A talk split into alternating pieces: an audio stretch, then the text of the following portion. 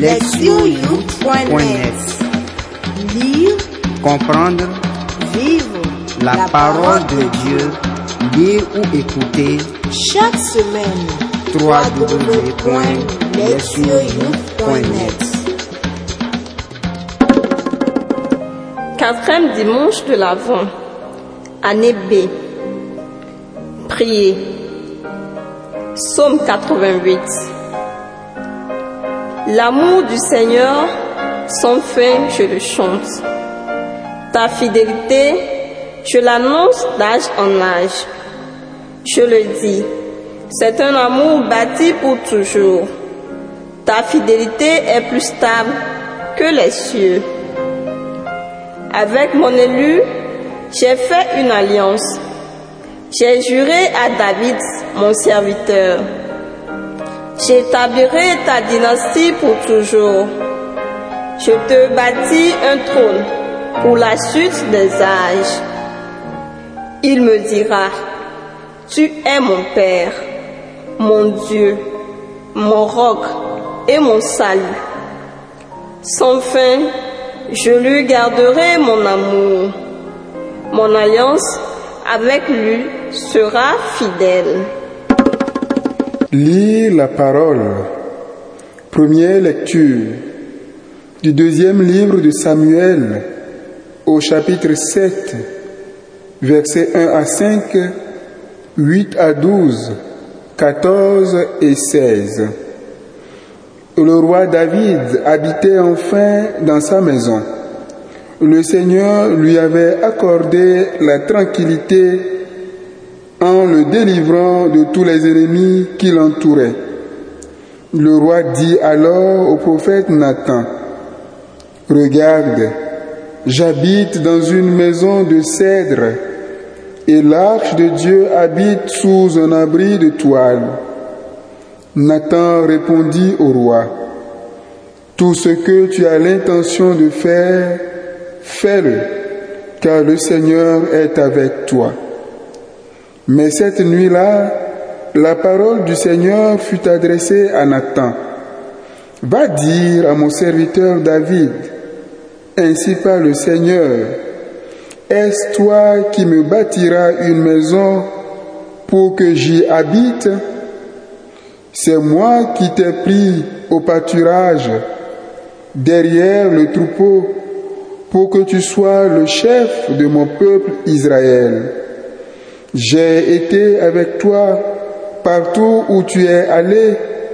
J'ai abattu devant toi tous tes ennemis. Je t'ai fait un nom aussi grand que celui des plus grands de la terre. Je fixerai en ce lieu mon peuple Israël. Je l'y planterai, ici établira et ne tremblera plus et les méchants ne viendront plus l'humilier, comme ils l'ont fait autrefois depuis le jour où j'ai institué des juges pour conduire mon peuple Israël. Oui, je t'ai accordé la tranquillité en te délivrant de tous tes ennemis. Le Seigneur t'annonce qu'il te fera lui-même une maison quand tes jours seront accomplis et que tu reposeras auprès de tes pères, je te susciterai dans ta descendance un successeur qui naîtra de toi et je rendrai stable sa royauté. Moi, je serai pour lui un père et lui sera pour moi un fils. Ta maison et ta royauté subsisteront toujours devant moi ton trône sera stable pour toujours. Deuxième lecture de la lettre aux Romains, chapitre 16, du verset 25 à 27. Frères, à celui qui peut vous rendre fort, selon mon évangile qui proclame Jésus-Christ, révélation de mystère, gardé depuis toujours dans le silence, mystère maintenant manifesté au moyen des écrits prophétiques, selon l'ordre du Dieu éternel, mystère porté à la connaissance de toutes les nations pour les amener à l'obéissance de la foi à celui qui est le seul sage, Dieu, Père Jésus-Christ, à lui la gloire pour les siècles. Amen. Évangile. Évangile de Luc au chapitre 1, verset 26 à 38. En ce temps-là, l'ange Gabriel fut envoyé par Dieu dans une ville de Galilée appelée Nazareth à une jeune fille vierge accordée en mariage à un homme de la maison de David appelé Joseph et le nom de la jeune fille était Marie.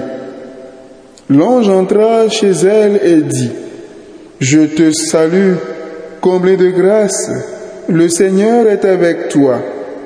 À cette parole, elle fut toute bouleversée et elle se demandait ce que pouvait signifier cette salutation. L'ange lui dit alors, Sois sans crainte, Marie, car tu as trouvé grâce auprès de Dieu. Voici que tu vas concevoir et enfanter un fils. Tu lui donneras le nom de Jésus. Il sera grand. Il sera appelé fils du Très-Haut.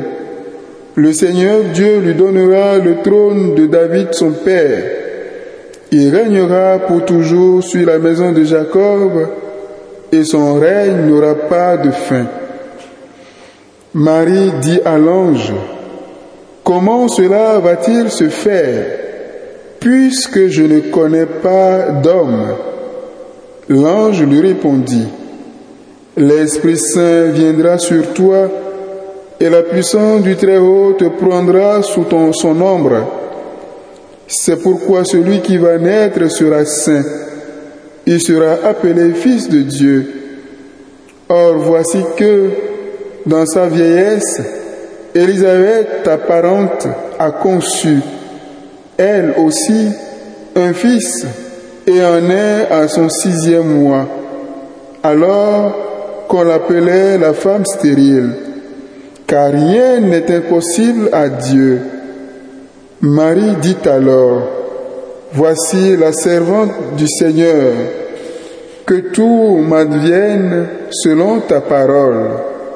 Alors l'ange la quitta. Entendre la parole. Thème. La promesse devient réalité. La liturgie de ce dernier dimanche de l'Avent manifeste clairement les intentions et les projets de Dieu. Tout ce à quoi les chrétiens et les chrétiennes se sont préparés au cours des trois dimanches précédents devient très réel dans le résumé bref, mais puissant de l'histoire du salut que nous entendons aujourd'hui. Proposé à notre méditation pour conclure la période de l'Avent, cette liturgie a pour finalité de mettre en relief la prochaine célébration de la Nativité.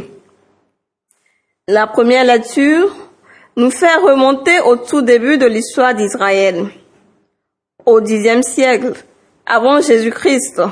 Après des débuts agités, le roi David réussit à établir un État stable et sécurisé. Le Seigneur lui avait accordé la tranquillité en le délivrant de tous les ennemis qui l'entouraient. Une fois cette tâche accomplie, le roi se prit à penser qu'il serait bon de rendre hommage à Dieu.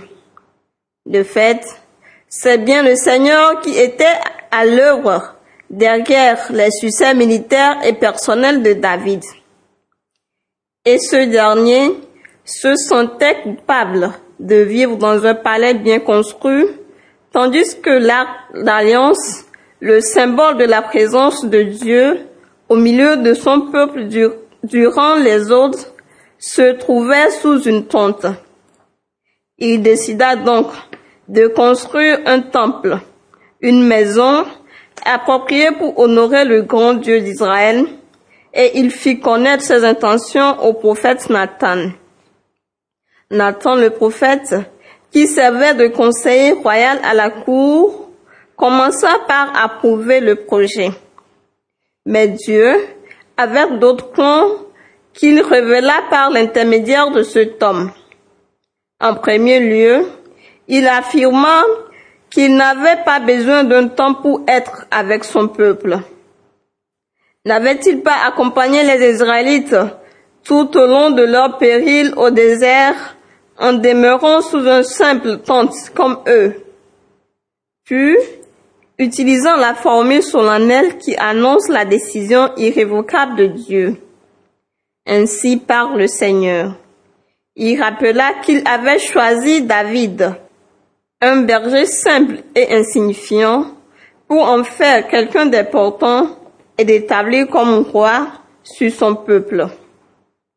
En outre, Dieu précisa qu'il avait l'intention de procurer un bonheur et une sécurité durable à toute la nation, qu'il s'agisse du roi ou du peuple. Autant dire qu'il leur ferait connaître le repos. La dernière partie du discours divin met en évidence les intentions de Dieu en ce qui concerne David. Il commence par ces mots. Le Seigneur t'annonce qu'il te fera lui-même une maison. Ce propos contient un jeu de mots judicieux. David avait le projet de construire à Dieu une maison. Mais Dieu a l'intention de lui bâtir une famille, une dynastie. La promesse de cette dynastie s'étend au-delà d'une seule génération. Ce sera une dynastie durable, jouissant de l'amour et de la protection infaillible de Dieu pour toujours. Ce passage très significatif manifeste les deux objectifs essentiels de Dieu. En refusant la construction du, temple, Dieu montre qu'il ne se préoccupe pas des bâtiments et des sculptures. Bien plutôt, son but est de guider ses élus vers le bonheur et la grandeur tout au long de la route qu'il a prévue pour eux, comme il a fait pour le peuple d'Israël et pour David. Le projet de Dieu vise les personnes, non les grands bâtiments et les structures importantes. En second lieu, Dieu a l'intention de construire une maison durable et sécurisée pour son peuple par l'intermédiaire de la famille de David, lequel est pour lui comme un fils. Cette relation intime avec David et ses descendants prend la forme d'une dynastie qui ne disparaîtra pas. Cela étant, la finalité de cette dynastie est d'établir un royaume pour toujours. Autant dire qu'elle est au bénéfice du peuple tout entier qui pourra vivre en sécurité et longtemps. Ces promesses ne se sont pas vérifiées dans les temps anciens dans la mesure où les descendants de David ont mal gouverné. Mais Dieu, qui demeure fidèle à sa parole, les a accomplis dans la vie et l'œuvre de son Messie. La deuxième lecture contient les toutes dernières lignes de la lettre aux Romains appelée Doxologie conclusive. Ce passage fait l'objet de discussions parmi les spécialistes parce que, normalement, Paul n'achève jamais ses lettres de cette manière. En effet, ces dernières lignes contiennent habituellement des salutations personnelles et des bénédictions adressées aux croyants et aux croyantes. Cela étant, l'épître aux Romains est unique en son genre en ce qu'elle donne une fresque de toute l'histoire du salut. Dans l'adresse, Paul déclare que sa mission est de proclamer l'évangile de Dieu. Cet évangile concerne son fils, qui, selon la chair, est né de la descendance de David et selon l'esprit de sainteté, a été établi dans la puissance de fils de Dieu par sa résurrection d'entre les morts. Pour Paul, L'incarnation de Jésus ainsi que sa résurrection sont le contenu même de l'évangile. Le reste de la lettre expose et discute de ce que Dieu a fait en Jésus-Christ. Il n'est donc pas étonnant que Paul veuille conclure cette présentation en louant Dieu pour ce qu'il accomplit en et par la personne de Jésus-Christ. Émerveillé par la grandeur des œuvres divines, Paul glorifie celui qui a appelé les destinataires de cette lettre à la foi, lui qui peut les rendre forts selon son évangile, qui proclame Jésus-Christ. Aux yeux de l'apôtre, le projet global de Dieu, inconnu des ancêtres dans la foi, car gardé depuis toujours dans le silence, s'est réalisé et manifesté pleinement en Jésus. Il a été promis par les prophètes et par sa vie, sa mort et sa résurrection, il a mené à bien ce que Dieu voulait faire pour son peuple, portant ainsi à leur accomplissement toutes les promesses divines. Paul loue Dieu de tout cela et fait prendre conscience à ses lecteurs et à ses lectrices que cet accomplissement se trouve en Jésus. L'évangile de ce jour est celui de l'annonce à Marie. Il raconte la façon dont Jésus est venu dans le monde pour commencer sa mission. Les paroles de Gabriel manifestent clairement que celui-ci accomplira la promesse faite à David. Il sera fils de Dieu et régnera sur un royaume qui ne passera pas. Cette description est un écho fidèle des paroles de Dieu à David. Marie, une jeune paysanne, n'a pas compris tout, de suite cet immense plan de Dieu propre à inspirer la crainte et le rôle qu'elle-même pouvait y jouer. Toutefois, en entendant la promesse faite à David, un jeune berger, et informé du miracle advenu dans la vie d'Élisabeth, elle prend conscience que Dieu réalise l'impossible à travers ce qui simple et elle se déclare la servante du Seigneur, c'est-à-dire une femme désireuse de mettre sa vie au service des desseins de Dieu.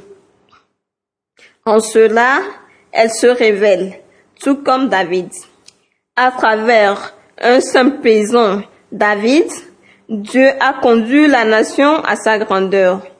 À travers Marie, il va faire une œuvre plus grande. Elle apportera au monde celui par qui le salut de Dieu est offert à tous et à toutes.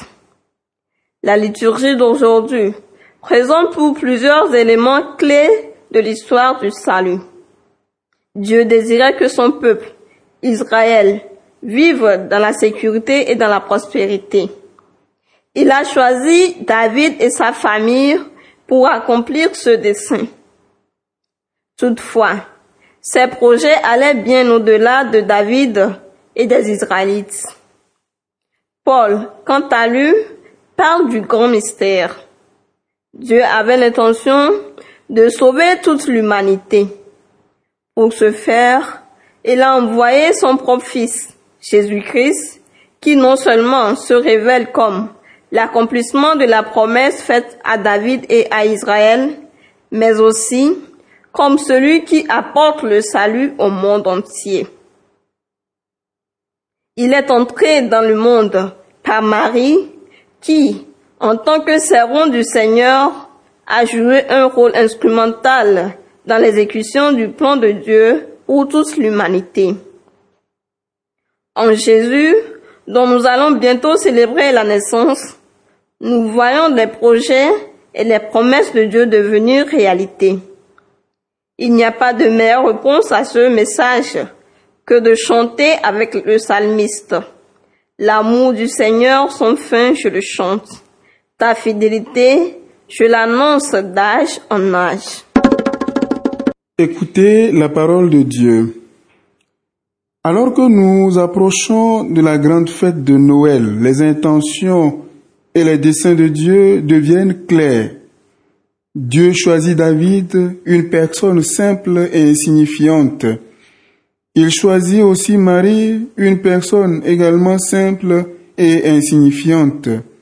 Simple et insignifiant parce que le premier n'est qu'un jeune berger et la seconde une jeune villageoise.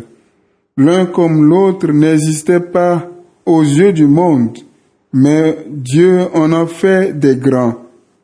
Notez que la relation intime de Dieu avec David a eu pour résultat une dynastie appelée à durer à jamais. Et de fait, c'est quelqu'un de sa lignée qui sera roi pour toujours en la personne de Jésus-Christ. Dieu ne trouve aucun intérêt à demeurer dans le magnifique bâtiment d'église, mais se préoccupe de notre bonheur et de notre grandeur selon ses desseins. Ici, en Afrique, nous avons une confiance forte en nos ancêtres. Les bénédictions de nos arrière-grands-pères aux grands-mères trouvant leur accomplissement dans leur jeune génération. Une bénédiction reçue d'un parent revêt une signification importante pour les Africains et les Africaines parce que nous croyons à la puissance des mots. Nous sommes convaincus que ce qui a été dit va sûrement se réaliser. Il arrive que cela ne se produise pas immédiatement. Il peut y avoir des obstacles à ces bénédictions, comme ce fut le cas pour les Israélites qui se retrouvèrent en exil pendant longtemps. Et s'il en fut ainsi, c'est qu'ils avaient transgressé l'alliance de Dieu. Or, pendant ce temps, ils ont pu penser que la promesse faite à David, leur père, n'était pas vraie, car il a fallu bien des années pour qu'elle se réalise en la personne de Jésus-Christ. Nous pouvons aussi entraver les promesses ou les bénédictions de Dieu dans nos vies à cause de notre mauvaise conduite. Dans le contexte de notre société africaine, les bénédictions des ancêtres ou des parents sont toujours associées à un bon comportement moral. Quand une personne se conduit bien, elle peut être certaine que les bénédictions se réaliseront. Mais quand elle se conduit mal, celles-ci ne peuvent être reçues. Une haute moralité appelle donc des bénédictions même si elles mettent du temps à se réaliser. Rappelez-vous le proverbe, qu'importe si la nuit est longue, le matin viendra sûrement. Dieu peut différer la réalisation de ses promesses, mais celles-ci s'accompliront en leur temps. Et nous sommes partie prenante du processus qui les amène à leur réalisation. Saint Paul continue, nous rappelons que l'incarnation et la résurrection de Jésus sont au cœur même de l'Évangile. Le plan du salut à notre égard est accompli dans sa totalité en Jésus-Christ. Et Saint Paul loue Dieu pour ce geste de bénédiction manifesté dans la création d'une humanité nouvelle, réconciliée avec lui. Dans l'Évangile, Marie sera la première à saisir que Dieu réalise l'impossible dans la simplicité. Elle peut ainsi se proclamer comme l'humble servante du Seigneur, apte à coopérer à ses projets. Son oui à Dieu témoigne de sa confiance en lui. De fait, ce qui s'apprête à lui arriver dépasse tout ce que l'esprit humain peut imaginer. C'est le grand don de Dieu. Il y a des moments où nous avons tendance à oublier cette réalité dans nos vies. nous nous sentons trop pauvres, trop indignes pour approcher Dieu à cause de notre insignifiance ou de notre mauvaise conduite ou de quelque autre réalité intérieure. Mais nous devons avoir confiance en Dieu qui fait son œuvre en nous et à travers nous. Peu importe qu'il s'agisse de petites choses sans importance à nos yeux, elles n'en sont pas moins significatives dans le plan divin concernant notre vie ou le monde. Les promesses de Dieu pour nous se vérifieront certainement comme elles se font, se sont vérifiées pour David et pour Marie. Proverbe. Qu'importe si la nuit est longue, le matin viendra sûrement. Proverbe africain. Agir, s'examiner. Est-ce que j'en suis venu à perdre espoir lorsque les choses ne marchaient pas comme je l'espérais? Est-ce que je me sens oublié ou abandonné de Dieu parce que je me suis mal conduit? Répondre à Dieu.